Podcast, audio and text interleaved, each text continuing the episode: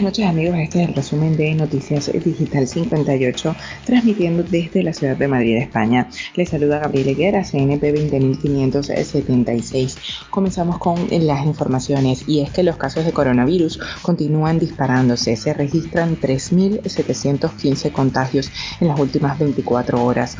El Ministerio de Sanidad ha registrado en toda España 3.715 contagios de coronavirus y 127 fallecimientos en las últimas 24 horas.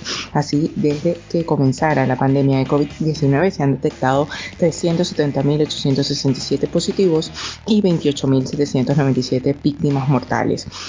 Estas nuevas cifras suponen el peor dato sanitario respecto a la pandemia desde que empezara el proceso de desescalada tras el confinamiento y finalizara el estado de alarma.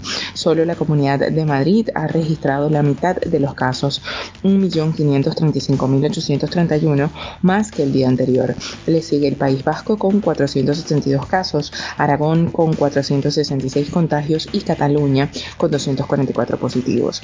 En la última semana, 1.336 personas han requerido hospitalización, mientras que 84 personas han tenido que ser ingresadas en la unidad de cuidados intensivos en los últimos 7 días.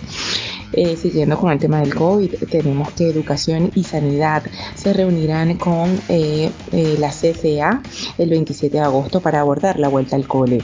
El próximo 27 de agosto tendrá lugar la conferencia conjunta de Educación y Sanidad para abordar la situación de la pandemia de coronavirus y las medidas que se aplicarán en la vuelta a las clases presenciales en septiembre. Así lo ha anunciado el ministro de Sanidad, Salvador Illa, en el Consejo Inter territorial este mismo miércoles. En él, el dirigente ha solicitado a las autonomías acordar un nuevo paquete de medidas de salud pública coordinadas en materia de curso escolar y gripe. A la reunión del próximo jueves está previsto que asistan los consejeros de Sanidad y Educación de todas las comunidades autónomas, así como el ministro de Sanidad, la ministra de Educación Isabel Cela y la ministra de Política Territorial Carolina Darias. A unas dos semanas de que se comience el curso escolar y se recuperen las clases presenciales que se suspendieron en marzo por la pandemia, docentes y padres de alumnos denuncian que todavía no existen protocolos que aborden la vuelta a las aulas. De hecho, en la Comunidad de Madrid los sindicatos han convocado una huelga de profesores ante la inacción, dicen, del gobierno autonómico para implantar medidas frente al COVID-19. Denuncian que la, la, comunidad y la Consejería de Educación no han previsto ni las medidas adecuadas ni el imprescindible incremento de recursos para hacer frente a la situación. Y ya para finalizar, eh, los sanitarios piden a Madrid que se actúe para frenar los contagios. Si no se toman medidas, volveremos a la atención hospitalaria de marzo.